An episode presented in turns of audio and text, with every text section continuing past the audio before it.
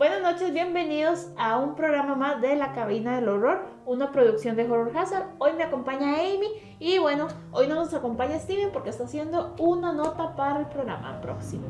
Bueno gente, muy buenas noches, bienvenidos a un programa más hoy viernes 21 de febrero. Eh, muchas gracias por acompañarnos y igualmente le mandamos un saludo a Steven que anda por allá trabajando en, en una nota.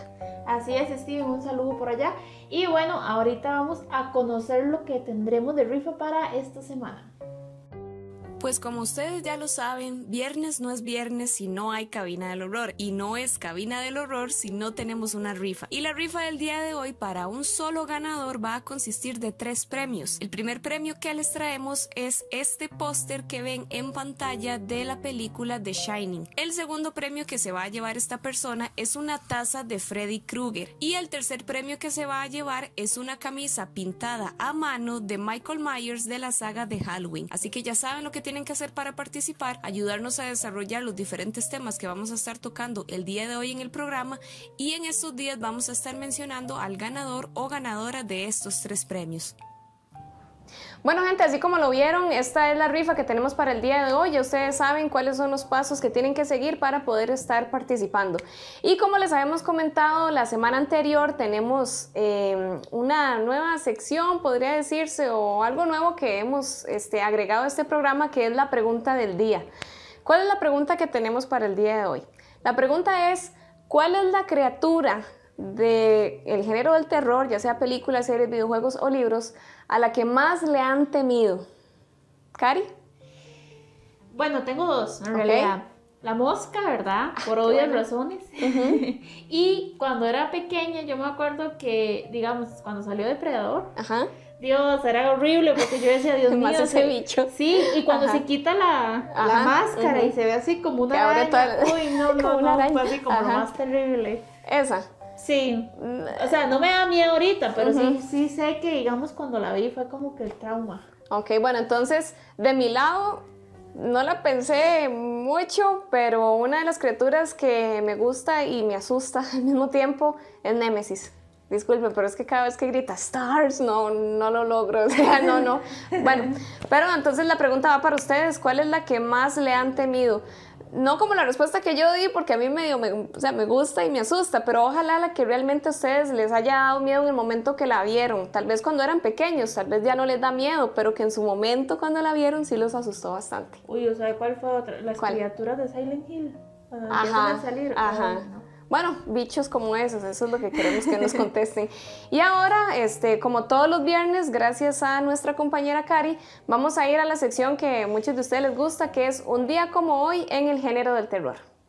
Buenas noches, bienvenidos a un segmento más de Un día como hoy 21 de febrero. Un día como hoy, pero en 1932 se estrenaba Doble asesinato en la calle Morgue. Un científico loco busca mezclar la sangre humana con la de un mono y recurre al secuestro de mujeres para sus experimentos. Un día como hoy, pero en 1944 se estrenaba Voodoo Man. Una mujer es raptada por dos individuos y llevada ante el doctor Richard Marlowe para que éste cumpla sus propósitos, que es usarla para darle vida a su mujer Ellen Hall, que lleva como una zombie 20 años. Un día como hoy, pero en 1968 se estrenaba The Power. Uno por uno, los miembros de un equipo de proyecto especial están siendo asesinados por la telequinesis, que es la capacidad de mover cosas solo con el poder de la mente. La carrera es determinar cuál de los miembros restantes del equipo es el asesino y cómo detenerlo. También un día como hoy, pero en 1986 se estrenaba The Hitcher. Un adolescente que viaja a California es aterrorizado por un misterioso hombre en carretera. Y por último, un día como hoy, pero en el 2002 se estrenaba asesinato.com. Una mujer sospecha que la persona que ha encontrado en internet es un asesino. Y bueno, esto fue todo en un segmento de un día como hoy. Espero que lo hayan disfrutado. Muy buenas noches. Y esto fue lo que tuvimos en un día como hoy, 21 de febrero. Y ahorita vamos directo a España con Oscar en un video de notas, las notas más más, que se más recientes. Más, recientes. Y también el video de la recomendación.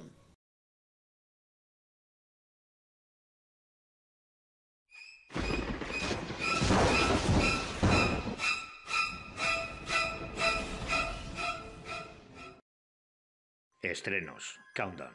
Una enfermera descarga una aplicación que le dice cuándo va a morir. A partir de ese momento luchará por sobrevivir. Documental The Mothman Legacy. Los avistamientos del hombre polilla continúan hoy en día y este documental cuenta más sobre estos fenómenos que a fecha de hoy continúan siendo un misterio. In Search of Darkness, documental que revisa todas esas películas antológicas de los 80 que nos marcaron una época, junto a muchos de sus directores y protagonistas que serán quien nos la relaten de primera mano. Videojuegos, Darbunk. Hordas de infectados te atacarán mientras intentas sobrevivir en la ciudad. Outriders. La Tierra se ha vuelto inhabitable. Una nave llena de colonos exploradores deberán encontrar un lugar donde vivir frente a muchas amenazas. Corrupción 2029. Ambientado en un futuro no muy lejano, el jugador deberá combatir para sobrevivir en un mundo apocalíptico. Continuamos con reseñas. Luke and Kay. Tras la muerte de su padre, los hijos de Luke regresan a su casa donde estarán peleando contra la magia y los horrores con los que tendrán que terminar. Y en nuestro próximo baúl retro, Terror Vision. La familia Patterman se ve terriblemente amenazada por un monstruo que emerge a través de su antena parabólica y su televisor. Y en la recomendación de la semana, Freaks. Hola amigos de la cabina del horror, mi nombre es Andrés Ortiz y les vengo a recomendar una película del género de ciencia ficción terror llamada Freaks. Esta película nos pone en, en, la historia de una niña de 7 años llamada Chloe que vive junto a su padre en una casa de la cual al parecer no han salido durante bastante tiempo. La película se centra principalmente en la relación de estos dos personajes, así como nos va a ir develando poco a poco eh, más partes de la trama, donde veremos que ellos no pueden salir por una razón y en la cual el padre le está enseñando que debe estar mintiendo para poder sobrevivir en caso de que le suceda algo para que pueda protegerse. Es una película bastante interesante, tiene muy buenas actuaciones. En realidad la trama es lo más atrayente de la película porque nos va velando poco a poco el misterio de por qué ellos se encuentran ahí, por qué actúan como actúan y nos va velando un poco la historia que hay detrás de cada uno de estos personajes. El mundo externo parece relativamente normal, pero nos vamos a dar cuenta poco a poco conforme avance igual un poco más la trama que hay bastantes peligros por afuera o por lo menos es lo que nos hace creer. Y debemos deducir si todo es cierto o si es solo una eh, jugarreta que le, está, que le está sucediendo al padre de la niña. En sí la película es bastante entretenida, vayanla sin ver mucho parte de la historia porque parte de la gracia de la película es casi que llegar sin saber nada para que puedas sacar tus propias conclusiones y en realidad es bastante entretenida, tiene muy buenos efectos especiales, no diría que es lo más, lo sobre, más sobresaliente de la película, sin embargo cumple con su cometido y es bastante agradable de ver. La, el universo que nos presenta y que nos va construyendo, la verdad es que es bastante interesante y las actuaciones compensan lo que es la parte eh, de la trama y los pequeños detalles que se lo podrían encontrar, pero es una película que te va a mantener pegado a la historia y que definitivamente vas a querer saber qué es lo que va a suceder. Eh, de mi parte sería lo que me gustaría recomendarles. Esa película la vi hace muy poco, entonces la tengo bastante fresca y sinceramente creo que es una muy buena opción para que puedan entretenerse con ese tipo de películas que tal vez no es tan fuerte o tan pesada en el tema del terror para algunas personas, entonces pueden disfrutarlo eh, tanto los que nos apasiona este tipo de películas como las que no. Espero les guste la recomendación y esperaría que nos indicaran si les gustó, qué les pareció la película y espero que nos veamos en una próxima entrega de la cabina del horror. Saludos.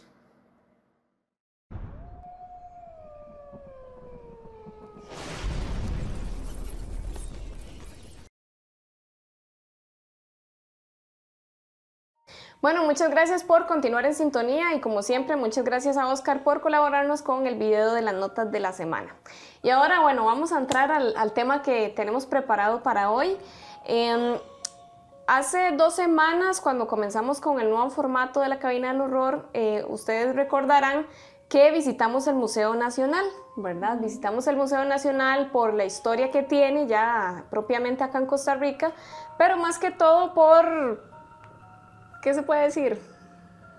por ciertas experiencias paranormales. Por acontecimientos de terror, digamos. Acontecimientos de terror, sí, que ustedes ya saben que eso es lo que nosotros andamos buscando, y no solo, o sea, y no solo cosas paranormales que tal vez pasan ahorita, sino historias de terror, porque sabemos que es una penitenciaría, ¿verdad? Exacto, sí, no solamente de fantasmas, ¿verdad?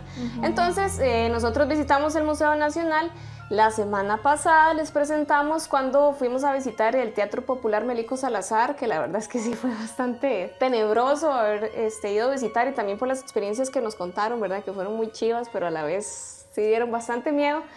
Esta semana nos dimos la tarea de ir a visitar el Museo de los Niños. Porque muchas personas nos decían, tienen que ir al Museo de los Niños, tienen que ir al Museo de los Niños. Pero bueno, ¿por qué fuimos al Museo de los Niños? ¿Qué sabemos del Museo de los Niños, Karen? Bueno, el Museo de los Niños, bueno, antes de ser el Museo de los Niños, ¿verdad? Fue la Penitenciaría Central, que se inauguró en el año 1909. Ok. Ajá. Tiene bastante entonces. Sí, claro, digamos, duró 70 años en funcionamiento y fue clausurado por el gobierno de se me fue. Bueno, un presidente, un presidente. Sí, sí, sí, sí, ahorita les digo cuál. Pero, este, bueno, di, fue bastantes años, ¿verdad? Ocurrieron bastantes acontecimientos, di, era una cárcel, se sabe que hay, muchísimo sufrimiento, entonces, este, básicamente sí hay mucha historia de terror. Ya en el año, en el año, perdón, 1994, fue cuando ya se inauguró el Museo de los Niños. Pero aún así, aunque es un museo para, que, para ir a aprender y todo, y no deja de tener esa, esa carga tan negativa dentro de ella.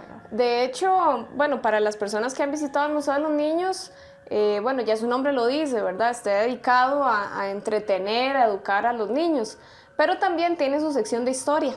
¿Verdad? No solamente es sobre juegos y aprendizaje, eh, también tiene su historia donde tienen las cárceles, ¿verdad? Donde tienen un poco sobre todo lo que sucedió hace muchos años, sobre lo que los reclusos escribían en las paredes, como nos contaba Steven del Museo Nacional, que también está.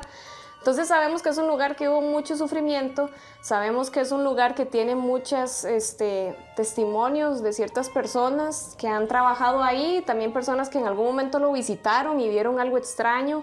Eh, son muchas cosas las que hemos leído por internet, que nos han contado también personas del, propiamente del proyecto de Horror Hazard. Y pues por supuesto que esa es la historia que andamos buscando, aparte de la historia ya normal de, de, lugar aquí en Costa Rica, eh, nos vamos más por el lado paranormal. Ya ustedes saben que estas notas no son de que somos investigadores paranormales, sino que nos gusta ir a hacer un reportaje sobre el lugar para que conozcan la estructura, las personas que no, no, lo conocen, los que nos están viendo de otros países, ¿verdad? Para que conozcan un poco más. Y también una que otra historia que nos puedan contar, ¿verdad? Las personas que nos, que nos encontramos. Entonces, en este momento, este, sin más, vamos a, a, enviarlos a la nota que hicimos, Cari y yo, que fuimos a visitar este Museo de los Niños para que vean todo lo que nos encontramos y todo lo que logramos que nos contaran.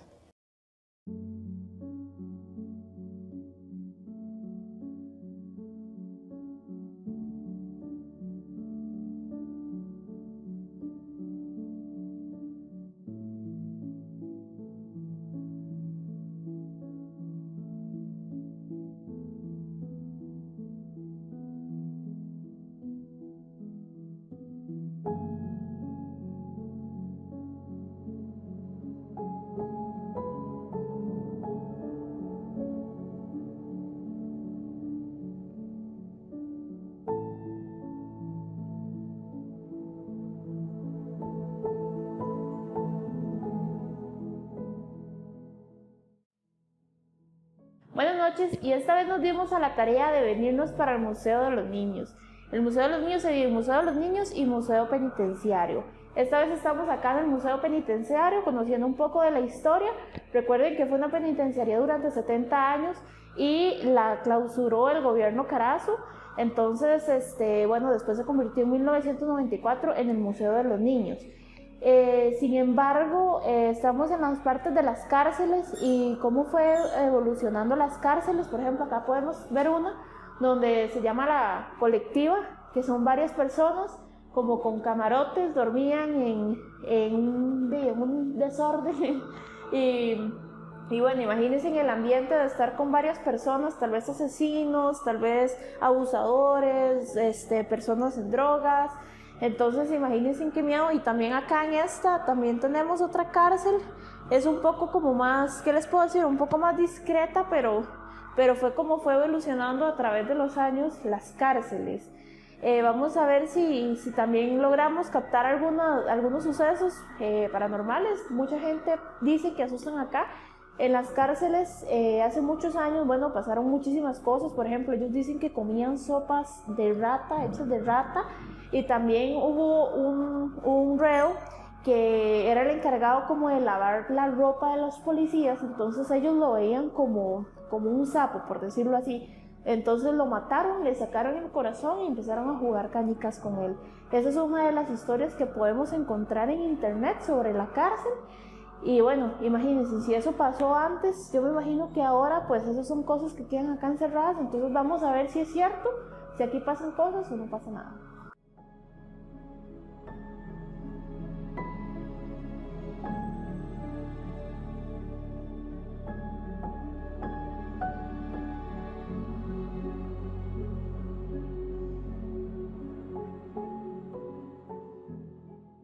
Bueno, y muchísima gente nos ha contactado y nos ha dicho sobre cosas paranormales que han escuchado acá en esta parte de las celdas. Bueno, como ustedes vieron en el recorrido, lo que tienen son como maniquís en representación a cómo estaban antes las celdas. Pues se dice que a la noche se escucha gente hablando dentro de las celdas, como si hubieran reos o como si hubieran grupos de personas dentro de las celdas. ¿Se imaginan ustedes estar acá y saber que lo único que hay son maniquíes. ¿Será que se mueven los maniquíes o no? ¿Será que serían los maniquíes o será solamente eco? Vamos a ver qué pasa.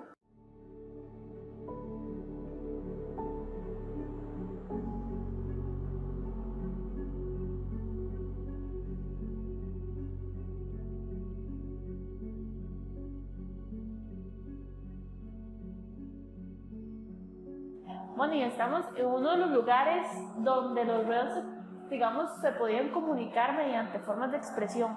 Tenemos como las paredes donde ellos dibujaban, eran su manera de, expresarse o de, o de, ¿qué se puede decir? Como de reclamar, ¿verdad? Al, al pueblo, al país, este, y por todo lo que estaban acá. También tenemos tatuajes que se hacían en el cuerpo, como pueden ver en este maniquí tatuajes que ellos hacían, entonces imagínense el, el dolor que ellos podían sentir, la energía tan, tan pesada que ellos sentían para poder dibujar acá. Y de hecho, bueno, acá se siente un ambiente súper, súper pesado, no sé por qué, pero comparado a las otras cárceles es como una pesadez, un olor fuerte y una pesadez la que se siente, no sabemos qué habrá pasado acá, pero sí, sí podemos ver que, que se concentraba muchísima energía.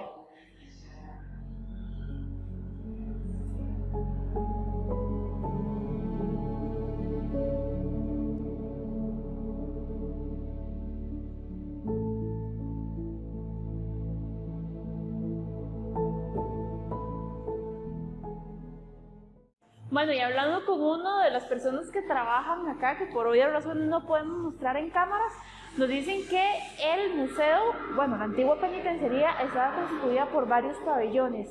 Este es uno de los pabellones que ahorita está convertida en una sala de arte y antes eran las celdas colectivas, o sea, donde había muchas personas y por obvias razones se asesinaban entre ellos, ¿verdad? Ya sea por poder, por, por jerarquía o simplemente por, por gusto.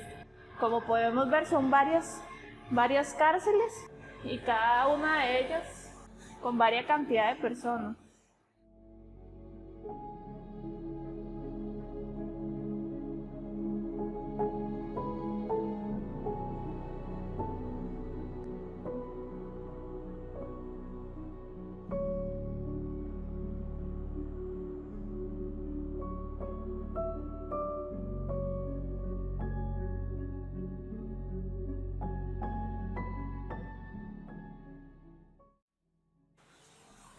Y estamos en uno de los pabellones de la penitenciaría donde dicen que cerca de acá aparece una niña o la silueta de lo que parece ser una niña. Caminando por los lugares, los guardas llegan y pues no hay nada, ¿verdad? Principalmente en horas de la noche o durante muchas funciones en eventos que se hacen acá. Pero ¿cuál es el origen de esta niña? Se dice que antes de ser una penitenciaría fue una cárcel para mujeres y menores de edad. Luego, eh, a través de los años, las mujeres fueron trasladadas, pero durante todos los años quedaron menores de edad y, ya hombres. Los menores de edad eh, eran más que todo castigados por una ley que había que se decía no vagancia. ¿Qué, ¿De qué trataba esto? Que si usted no vivía en un parque sin hacer nada y no tenía una orden patronal donde se veía que usted trabajaba o algún documento donde justificaba el por qué usted estaba haciendo, ah, o sea, qué estabas haciendo ahí, entonces te ingresaban a la cárcel por cuatro o seis días. Imagínense ustedes por, no, por, por vagancia ir a la cárcel. También a personas borrachas ingresaban a la cárcel sin derecho a defenderse. Entonces, por ahí puede venir la historia de la niña que aparece acá en el Museo de los Niños.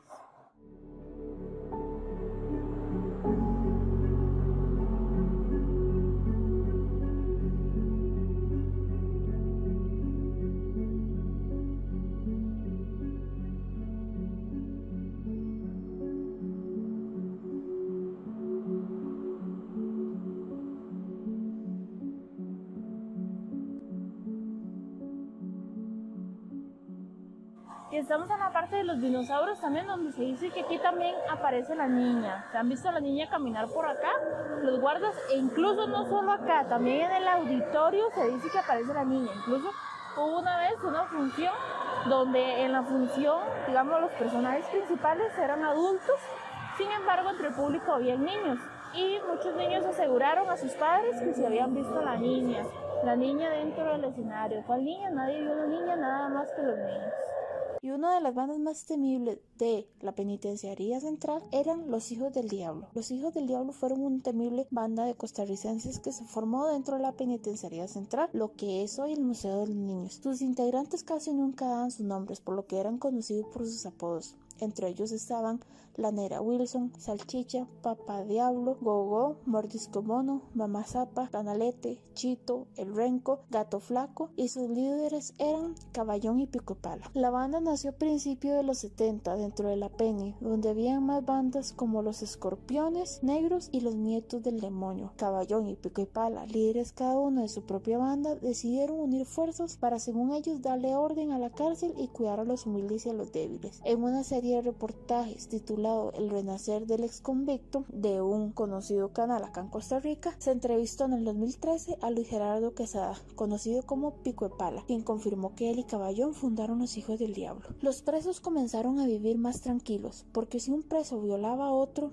ese que violó era asesinado. Teníamos reuniones y éramos 13. Se tenía una lista que analizábamos. Si alguna de esa lista merecía morir por sus actos y siete votaban a favor de asesinarlo, esa persona se asesinaba, explicó Pico Pala. También le reconoció a la periodista que fue cierta la historia que dicen de los hijos del diablo, que mataron a un preso, le arrancaron la cabeza y comenzaron a jugar mejenga en el patio principal de la Penny. Lo hicieron para meterle miedo a los otros presos para ganarles el respeto. A finales de los 70 la banda comenzó a desintegrarse. Sus miembros comenzaron a jugarse al sentir que pasarían demasiados años en prisión y Luis Gerardo pasó 36 años preso. Salió en el 2007 y por vender drogas volvió otros 5 años. Actualmente vive en donde se dice la mano de Dios en Atenas. También hablando con uno de los guardas de seguridad nos afirma que el Museo de los Niños de Noche es un poco más pesado. ¿Por qué? Bueno, les aconsejan a ellos a la hora de la noche y a las horas que les corresponden hacer las guardias, nunca hacerlas solas, sino hacerlos acompañados. ¿Por qué motivo? Por el motivo de que en la noche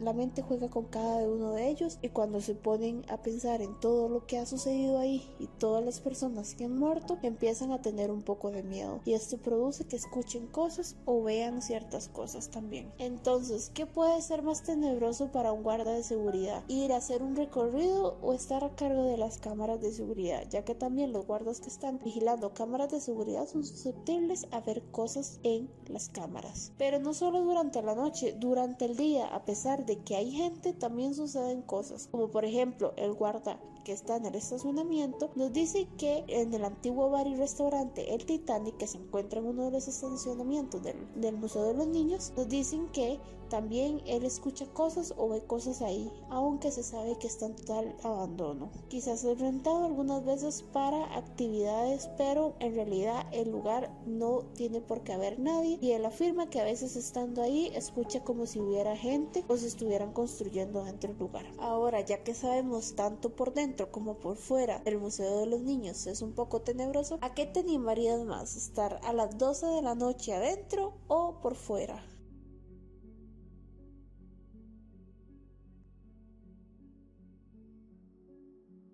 Y bueno, otra de las historias del auditorio de acá, del Museo de los Niños, es que en el tiempo de antes fue la parte de las reclusas, o sea, de las mujeres, pero luego fueron trasladadas en la antigua algodonera y al buen pastor.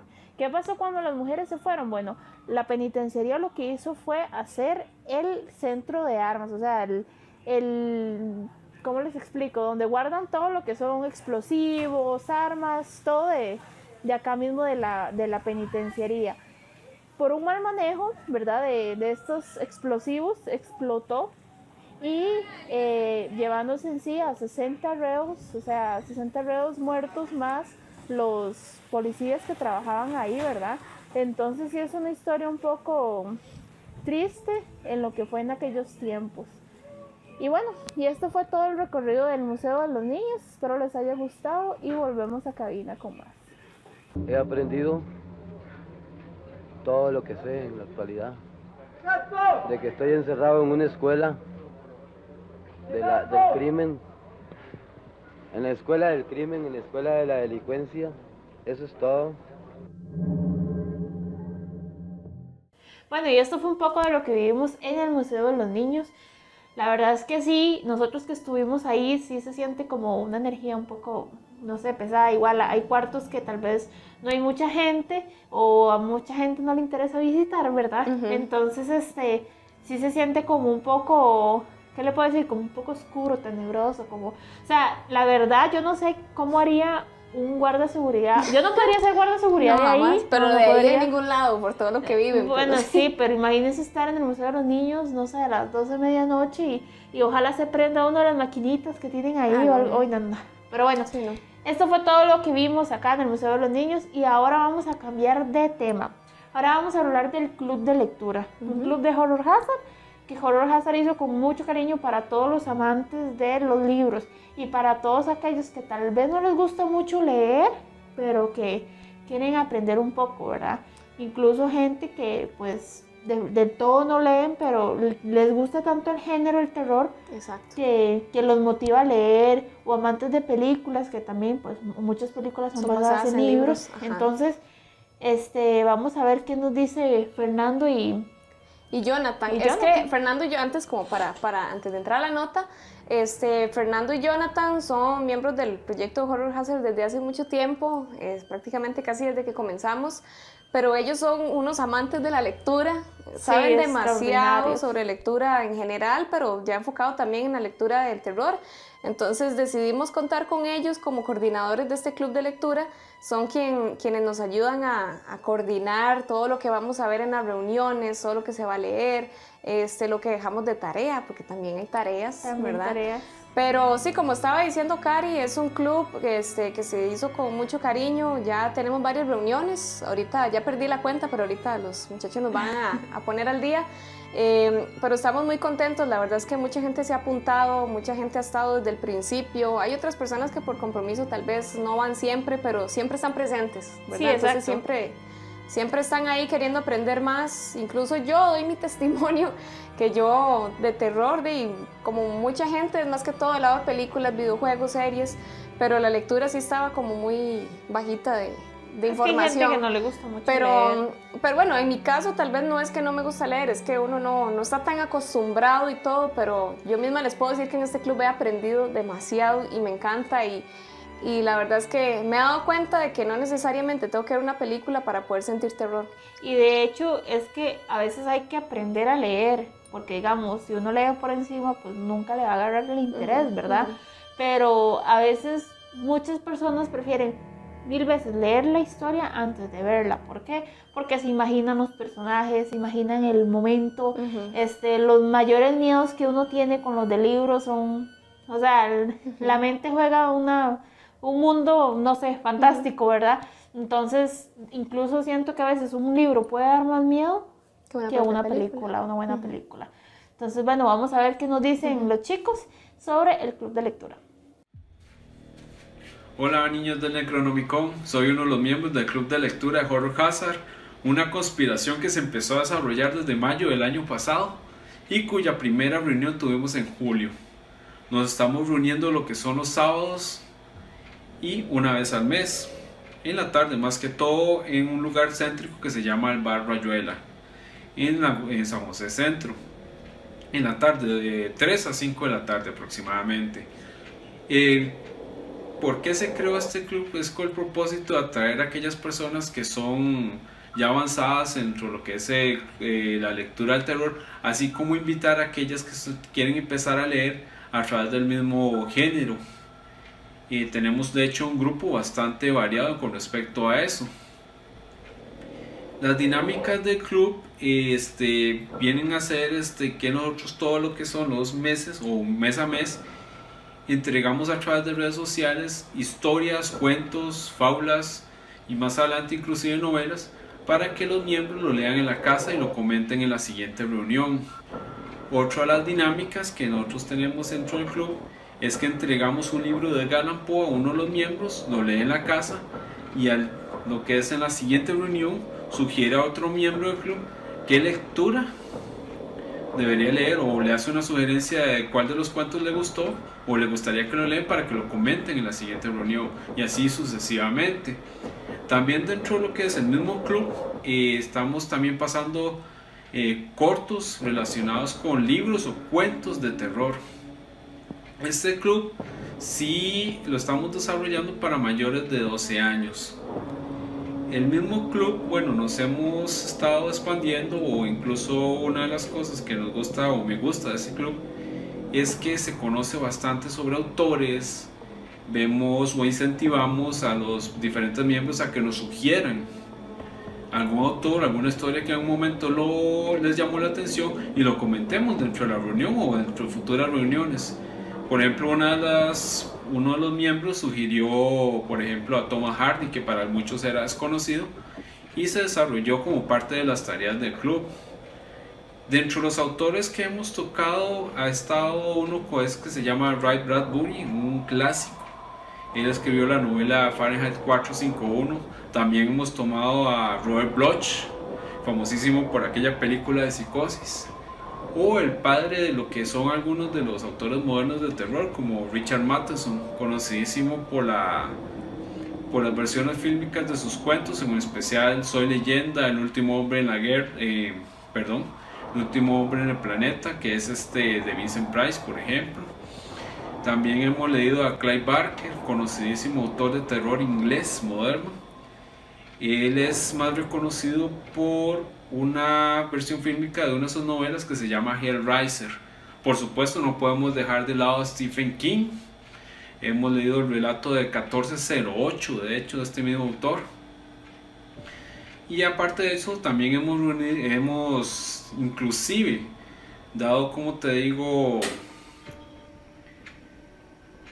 tributo a este gran autor de ciencia ficción, Isaac Asimov, en algunos de los cuentos que más se asemejan a lo que es el género de terror. A través de los miembros nos hemos dado cuenta de autores buenísimos, de hecho, que no conocíamos, como es el caso de alguno de Thomas Ligotti, que es un autor norteamericano muy famoso, muy respetado de lo que es el género de gótico terror moderno, que es casi una eminencia. También no hemos dejado de lado a grandes como Howard Phillips Lovecraft, increíble, el llamado Cthulhu y lo que es también otro que es bastante clásico bastante conocido, que es en el caso de Hodgson, un inglés de hecho antes de Lovecraft, que escribió lo que fue la trilogía del abismo. A mí en lo personal me encanta esta experiencia y los invito a ustedes que se nos contacten a través de redes sociales para vivir acerca y conocer lo que es el género de terror en literatura. Muchas gracias, se cuidan. Y por supuesto hay rifas de locura.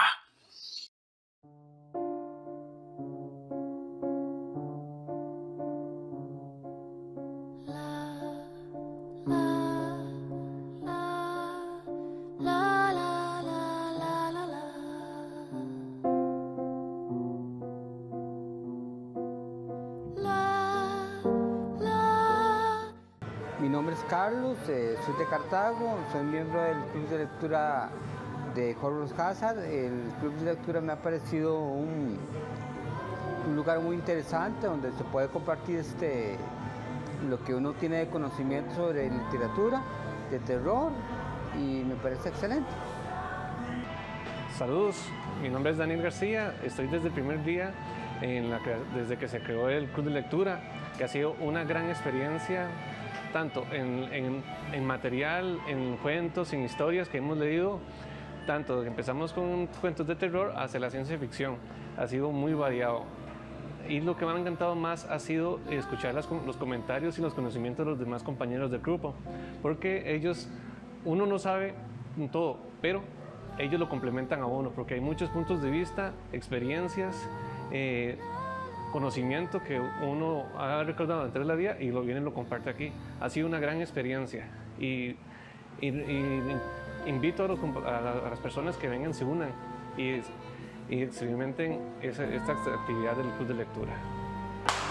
Yo soy Jacqueline, soy del club de lectura de Horror Hazard y la verdad es que me gusta mucho el club de lectura porque es muy acogedor y la gente es muy agradable, me gustan mucho los libros y las rifas que se hacen aquí, es muy bonito.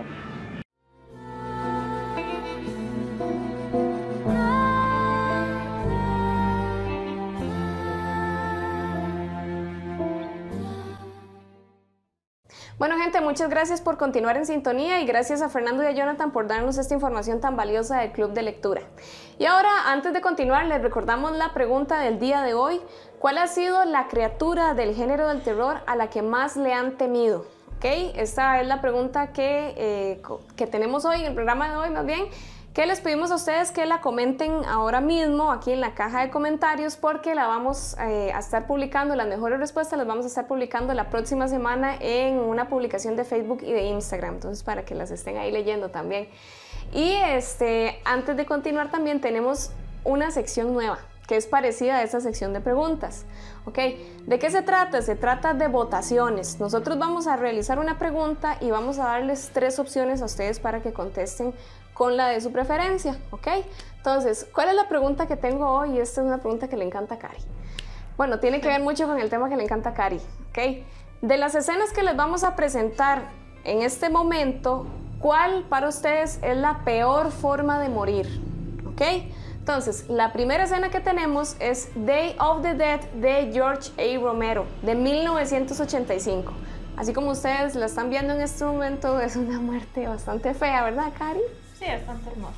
Bastante hermosa. sí, súper chida. La verdad es una de mis favoritas. Y ya saben por qué, ¿verdad? Como lo están viendo ahorita.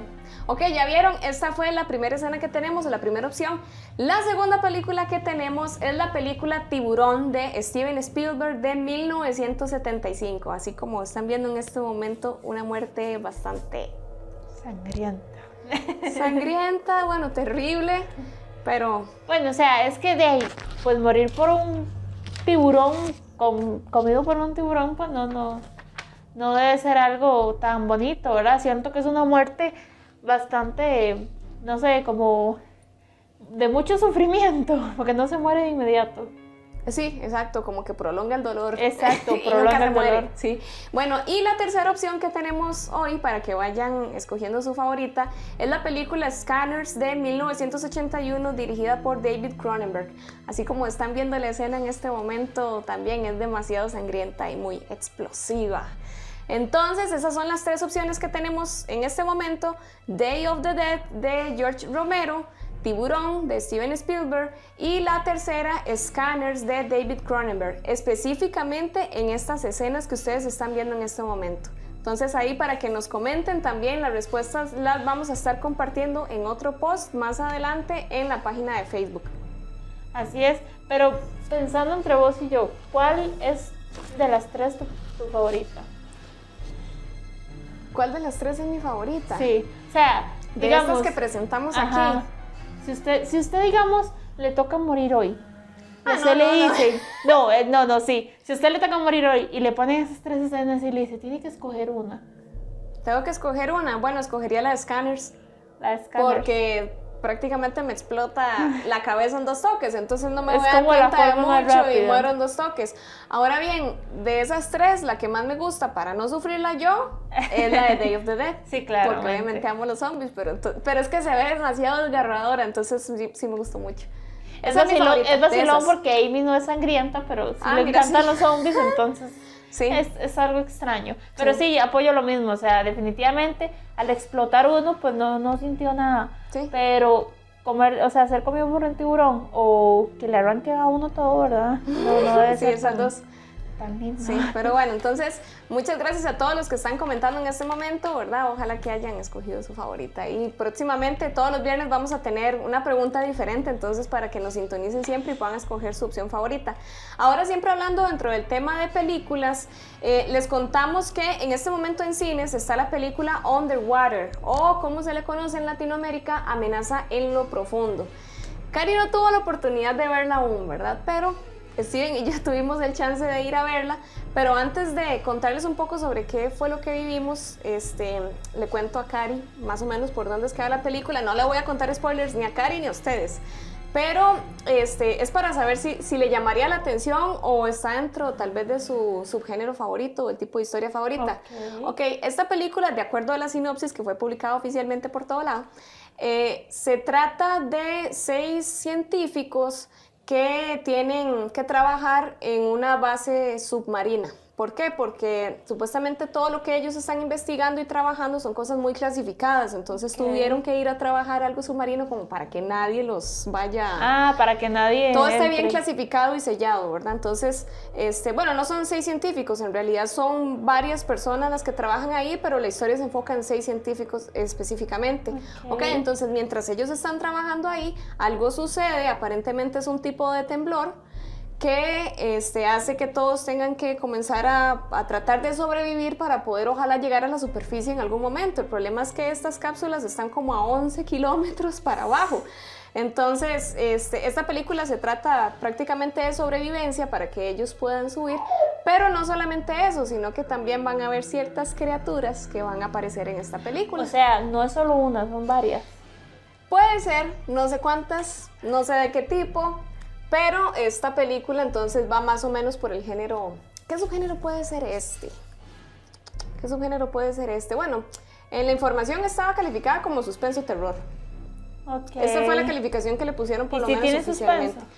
Sí, sí tiene suspenso, sí tiene escenas, eh, sí pega sustos ciertas escenas, Ajá. eh, la música que utilizan, la verdad es que a mí me gustó mucho los efectos, los efectos porque muchos son bajo el agua, ¿verdad? Entonces los efectos están súper bien hechos, este, la música de fondo, todo lo que utilizan, eh, pero bueno, ¿por qué no vamos directamente a la nota? para conocer las expectativas de algunas personas antes de ingresar a la película y también qué les pareció después de salir de la película.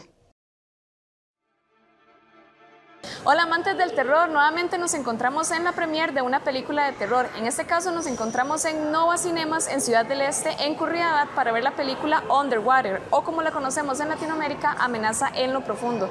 Esta película tiene suspenso y también terror, en donde vamos a ver a un grupo de científicos en un laboratorio debajo del océano y donde vamos a poder apreciar una serie de criaturas que son las que le van a hacer la vida imposible a estos personajes.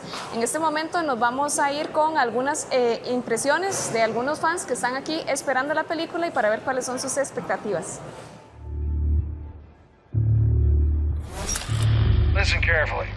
You are now 5,000 miles from land, and you're descending seven miles to the bottom of the ocean.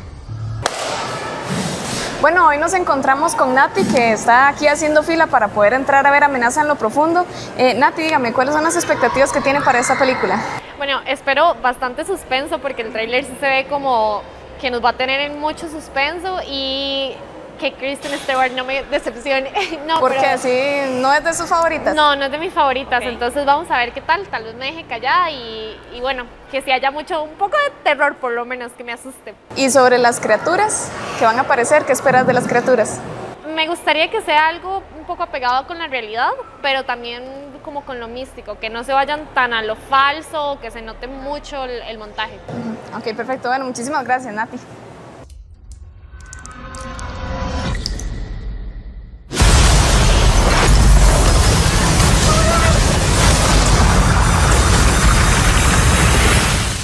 ¿Qué pasaría si te coloco esta imagen? O te coloco esta otra. Si sentiste una extraña sensación o una extraña vibra, posiblemente padezcas de talasofobia, que es el miedo irracional al mar y sus profundidades.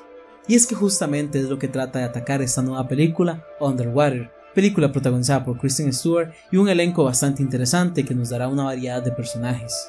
Aunque esta variedad de personajes se siente un poco opacada por el poco desarrollo de estos mismos. Underwater creo que es una película que se trata de referenciar en otros clásicos del género, puede ser Odisea o puede ser Alien. Creo que hay varias referencias que ustedes pueden captar si la van a ver. Claramente los estamos invitando a que se acerquen y saquen sus propias conclusiones, pero antes de eso les voy a tratar un poco de qué trata. La historia sigue a un grupo de investigadores submarinos que quedan atrapados a miles de metros bajo el mar. Luego su estación queda completamente destruida por un terremoto. Y como si estar incomunicado y estar bajo el mar de tantos metros de profundidad, en su intento por sobrevivir y escapar de la estación, deben enfrentarse a extrañas criaturas que viven debajo del mar. Si pudiera describir esta película en una sola palabra, diría que es un poco apresurada. No me había ni sentado bien en la butaca cuando ya estaba empezando la acción. No sé si esto es precisamente bueno o malo. La verdad es que los dejo completamente a su criterio.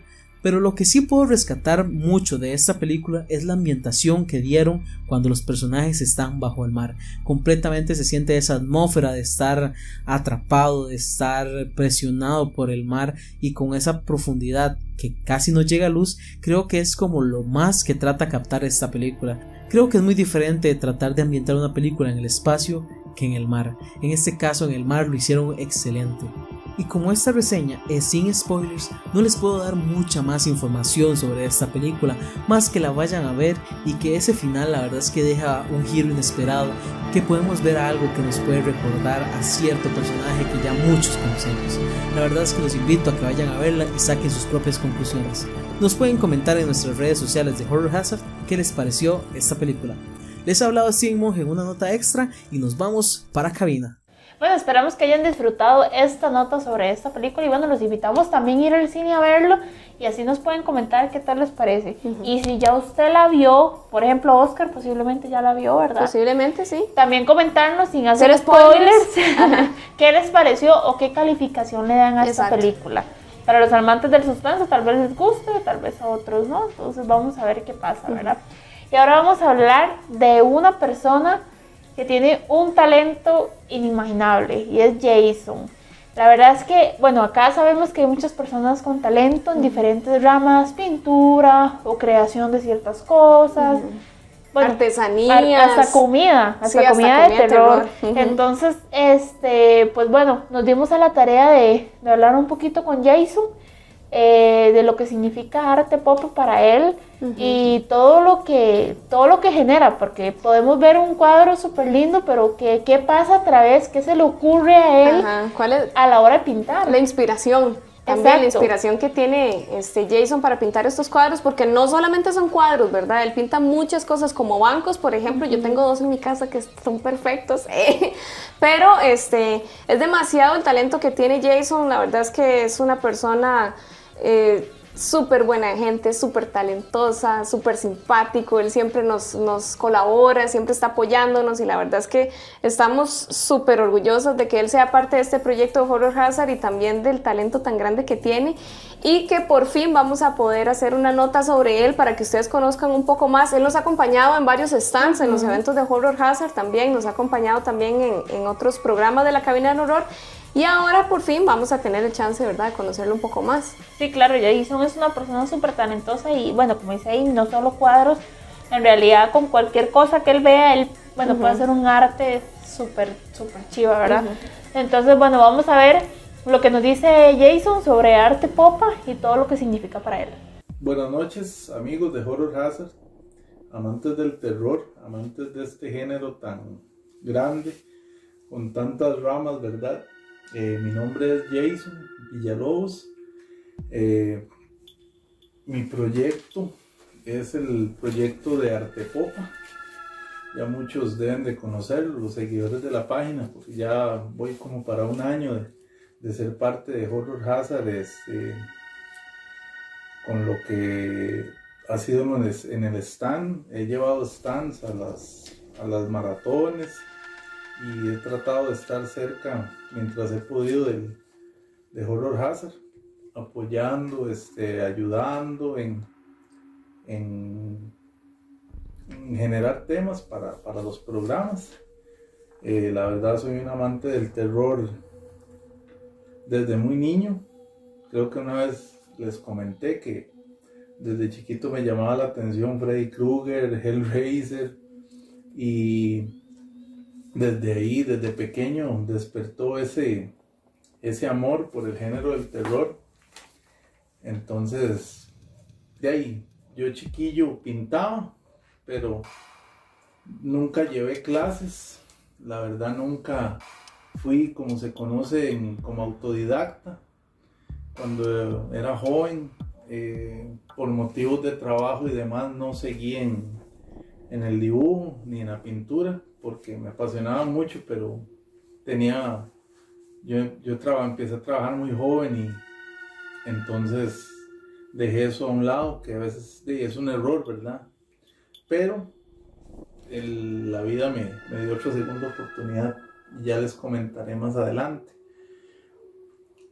El rock, yo, yo digo popa trazos de horror y rock. ¿Por qué mezclo yo el rock con el, con el terror va muy de la mano para mí. Como todos sabemos, este, en las películas de terror, la mayoría de, música que ponen es rock, ¿verdad? Eh, y aparte de eso, es la música que a mí me gusta. Me gusta mucho el rock clásico, el, el metal, algunas bandas de metal, algunas bandas de, de rock clásico, de grunge, este, rock alternativo de los 80s, 90 me encanta.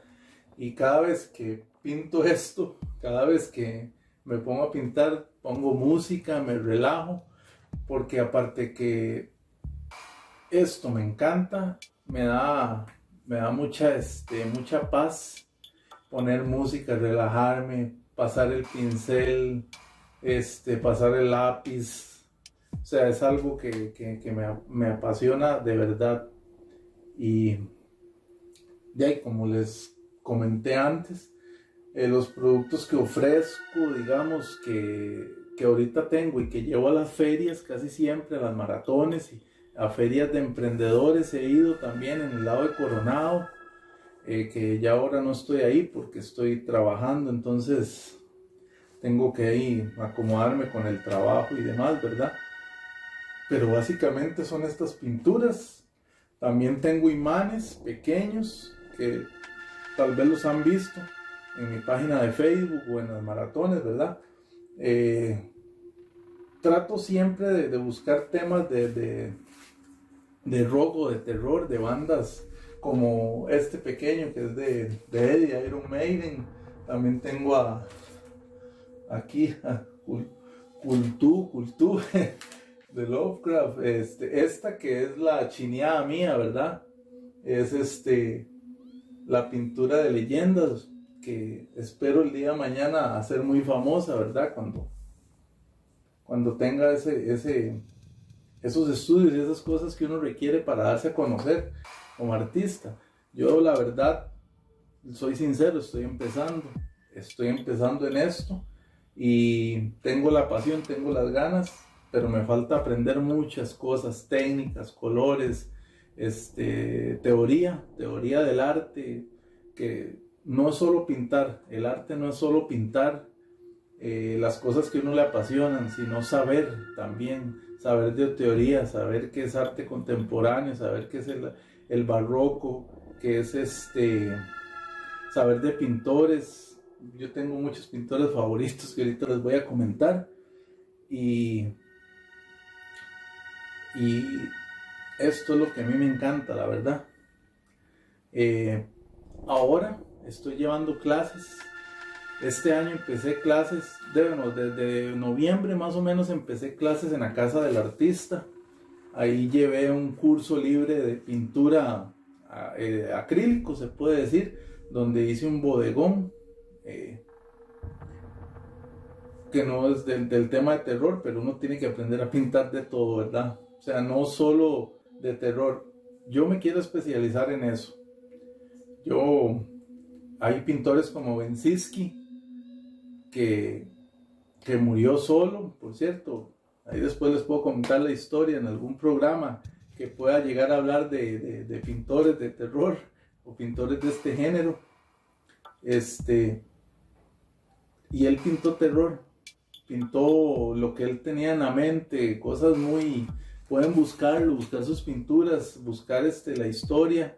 Este, hay otro, Marius Lewandowski, que es muy bueno también. Este, infinidad de pintores. Y les comento que en Costa Rica hay talento de sobra. En Costa Rica lo que es el arte, eh, casi nadie va a las galerías. Tenemos el MAC, tenemos el Museo Nacional. Tenemos que visitar más, tenemos que apoyar más el arte. Eh, los amantes del, del terror a veces dicen, hombre, es que voy a encontrar yo en el museo algo de terror. Yo que empecé en la casa del artista, me encontré unos cuadros que ahorita seguro van a ver las imágenes o si no ya las vieron.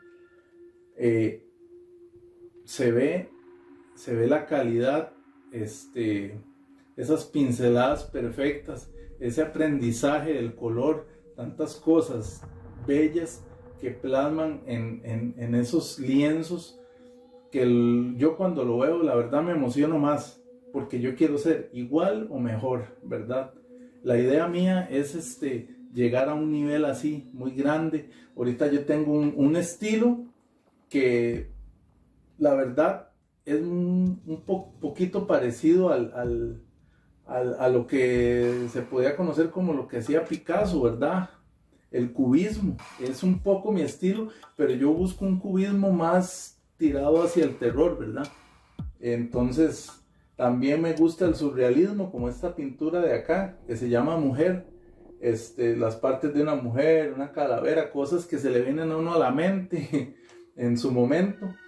Y también esta Hellraiser, que es muy cubista. Eh, y también tengo la de leyendas, que también es un tipo de cubismo. Entonces, los bancos que he hecho también, he hecho muchos bancos, este, la, la gente les encanta, la verdad, porque es algo nuevo y algo diferente. Eso nunca lo había visto yo más con temática de terror, ¿verdad? Entonces, ya y la verdad, esto es lo que a mí me encanta. Ahora estoy en clases, pero antes de seguir con pintura, este año voy a estar llevando un curso de dibujo artístico.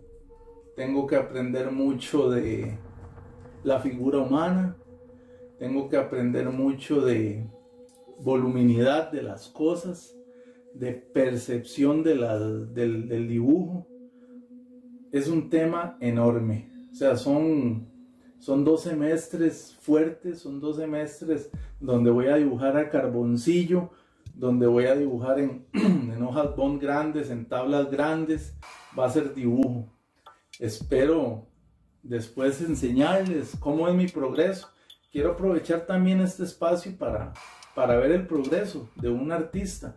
Aquí en Costa Rica mucha gente le gusta esto, pero nadie, nadie a veces se tira al agua o sigue en su trabajo. Esto lleva mucha dedicación, eh, amigos, les cuento, porque a veces yo vengo cansado del trabajo. Ayer que tenía clases estaba cansadísimo, sabía que tenía que ir, pero esas ganas de aprender y de luchar por lo que a nosotros nos gusta, que nos hace ir y hacerlo.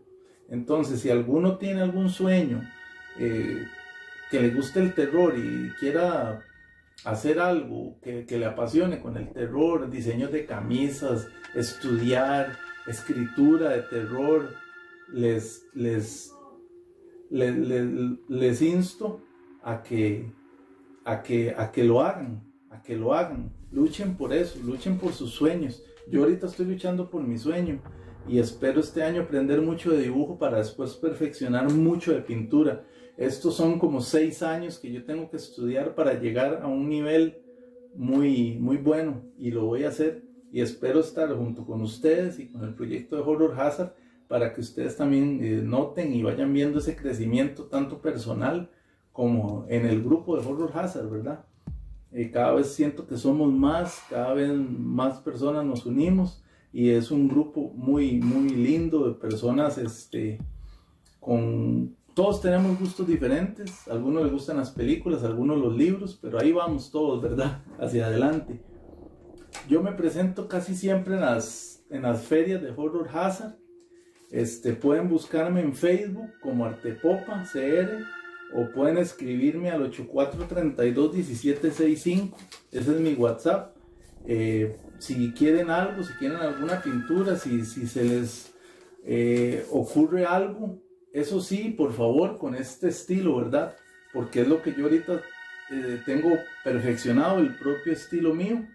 Con mucho gusto yo les puedo hacer este, un diseño como el de Hellraiser, Freddy, lo que ustedes quieran, con el estilo del, yo le digo cubismo terror a mi estilo.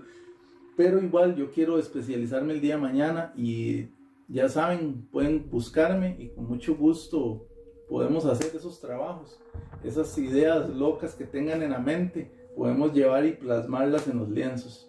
Amigos, buenas noches y muchas gracias por compartir este, esta entrevista y por conocerme más y conocer mi trabajo. Gracias. Bueno, muchísimas gracias a Jason por esta nota. Y ahora les tengo una noticia a todos los amantes del cine. Vamos con el Club de Cine mañana 22 de febrero. Para todos aquellos amantes, va a ser en Café Rayuela de 3 y media a 5 y media para mayores de 15 años. Y esto, bueno, si usted quiere ir al Club de Cine, entonces nada más nos puede escribir un mensaje al... Al número que van a estar viendo en pantalla, que es, igual se los voy a decir, 8349-0203. Así es, entonces nada más le escriben un mensajito ahí y le dicen, yo quiero ir al club de cine. Eh, ahorita quedan bastantes espacios todavía, entonces no se lo pueden perder. Ahí va a estar también Fernando ayudándonos. Ya tenemos bastantes integrantes, la verdad. Y no solo películas, también cortos, este, hablar un poco. exacto, aprender, o sea, aprender un poco. En realidad todos somos fanáticos y, y amamos el cine.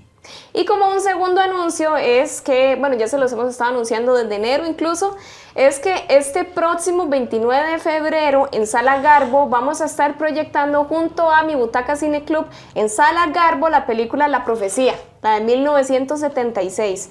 Como ya les habíamos comentado, ya está en preventa. Usualmente no hay preventa, pero esta vez sí hay preventa, así que desde ya pueden ir comprando sus entradas. Ya les hemos pasado la información también por, por las redes sociales para que aprovechen porque recuerden que no es numerado.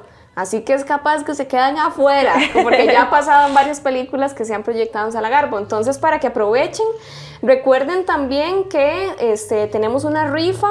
Estos días vamos a estar anunciando nombres de ganadores de entradas individuales también para la Sala Garbo de parte de Horror Hazard. Entonces, para que aprovechen, pero por si se quieren ir adelantando por aquello de que no peguen, ¿verdad? Entonces ya ustedes pueden, pueden ir y este, comprar durante la preventa. Entonces ya lo saben, es 29 de febrero a las 6 de la tarde. Y bueno, ahora tenemos un anuncio muy especial que le toca a mi querida compañera Cari anunciarlo. ¿Qué será, Cari? ¿Qué será? Voy a pensarlo. bueno, les tengo una super noticia para todos aquellos que nos acompañan a los eventos. Yo me imagino que ya se imaginarán qué es. Y sí, es una maratón de terror, la cuarta maratón, de, terror de, Horror Hazard. Entonces, para, están súper invitados todos. La entrada vale 2.500, pero ¿cuáles son las películas? Bueno, la primera va a ser La Mosca. Imagínense qué clásico de película, ¿verdad? La segunda va a ser Hellraiser. O sea, o sea, Ahí vamos bien. sí, Me falta la tercera. La tercera es el silencio de los inocentes. O sea, lo tiene. es otro nivel de maratón. En serio, no se lo pueden perder. Tres películas icónicas. Icónicas y a 2500 las tres películas. Y no solo no solo eso, o sea, también van a haber stand, van a haber ventas de comida, van a haber concursos, y va a haber hasta una regalía en la entrada, imagínense. Exacto. Entonces, para que aprovechen, ya desde ya lo estamos anunciando, pero muy importante, ¿cuándo es? ¿Cuándo será la maratón? Mañana, no, mentira. No, ¿cuándo es? ¿Cuándo es? La maratón va a ser el sábado 2 de mayo. 2 de mayo, vea, estamos con tiempo. Bastante tiempo. O sea, hoy es 21 de febrero, tienen bastante para poder ir agendándolo, ¿verdad? Ese sábado. Este, algo importante, digamos, ya ahorita ustedes saben cuándo es, ¿ok? Ya saben qué día tienen que agendar. En estos días, en estas semanas, vamos a estarles anunciando que se abre la venta de entradas. ¿ok? Entonces, recuerden que son 100 espacios, ¿verdad? Y son 100 espacios numerados. ¿ok? Nosotros sí los vamos a tener numerados. Y entonces la idea es que ustedes se contacten con nosotros para que ustedes me digan, ok, quiero este, este y este espacio. ¿ok? Entonces así ustedes escogen a dónde se van a sentar, no importa la hora que lleguen, no importa si se levanta un momento para ir al baño, nadie les va a quitar nunca el campo, ¿verdad? Ya ustedes saben cómo funcionan, los que siempre han ido ya saben cómo funcionan las maratones. Pero algo muy importante que no hemos dicho, aunque ya tal vez se lo imaginarán, dígame dónde va a ser. Ah, sí, muy importante, los datos muy importante. importantes al final. Ok, a los que no han ido, es en el Salón Comunal de San Gerardo en Guadalupe. Bueno, hay mucha gente que ya sabe dónde es, pero para darles una idea, este, queda en Nova Centro, del lado donde descargan este, los camiones del más por menos. Como detrás del más por menos. De como detrás del más por menos de Nova Centro. Entonces es en San Gerardo, bueno, por ahí queda el barrio Santa Cecilia y todo eso, pero es prácticamente en Guadalupe, casi centro. Entonces, para que aprovechen y nos acompañen, la verdad es que sí queremos que, que todos vayan.